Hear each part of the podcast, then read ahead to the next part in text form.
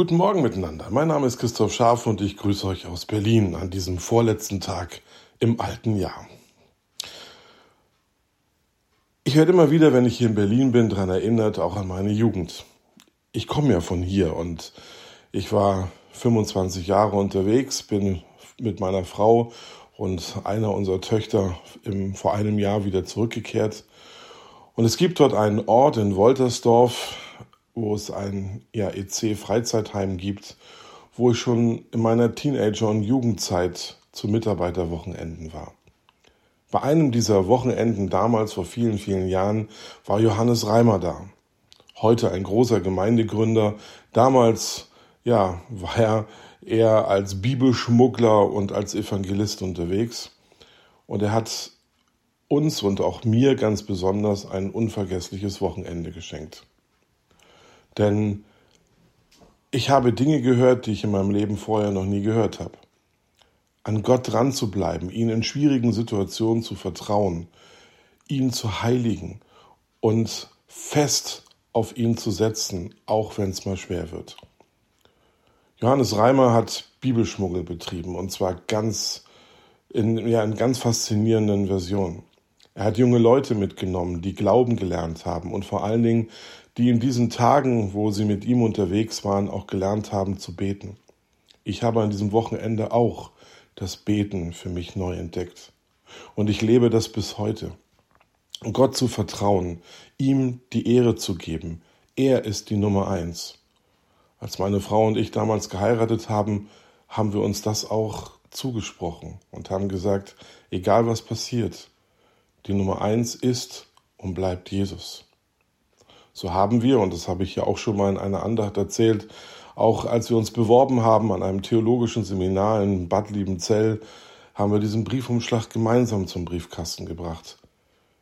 Wir haben uns irgendwann mal gesagt, was wir tun, tun wir gemeinsam. Und wir möchten auch Jesus gemeinsam vertrauen, in guten wie in schlechten Zeiten. Unser Losungsvers aus 1. Mose 29, Vers 9 nimmt uns mit in die Josefsgeschichte. Josef, der von seinen Brüdern verkauft wurde, weil ja die Brüder ihn einfach loswerden wollten.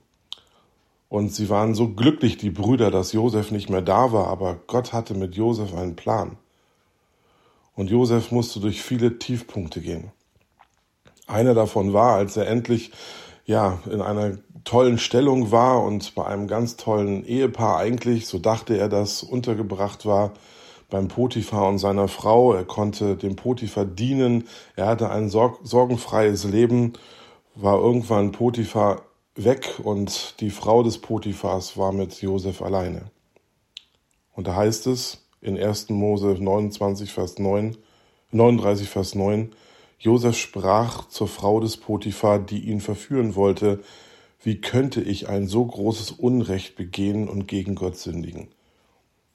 Josef, der ein junger Mann war, hatte etwas ja, beizusetzen, konnte Nein sagen. Er ist weggerannt und hat die Frau des Potiphars einfach stehen lassen. Er wollte seinem Gott dienen und wollte nicht Unzucht treiben.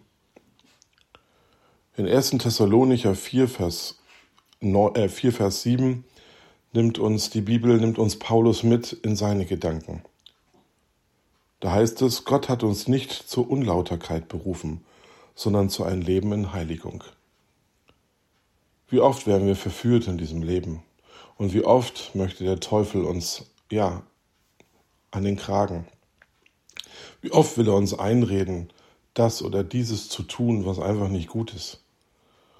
Und wie oft haben wir vielleicht da auch zu kämpfen, Gott zu heiligen, ihm die Ehre zu geben und Jesus zu dienen. Ich möchte das immer wieder neu lernen.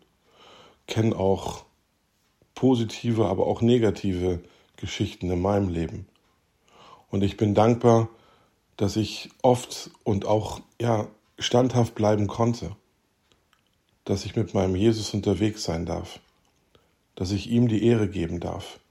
Und solange wir das tun, wird er auch unser Leben und unsere Arbeit segnen. Ich wünsche euch das auch fürs neue Jahr. Kommt gut ins neue Jahr und bleibt gesegnet. Wir hören uns im neuen Jahr. Macht's gut miteinander.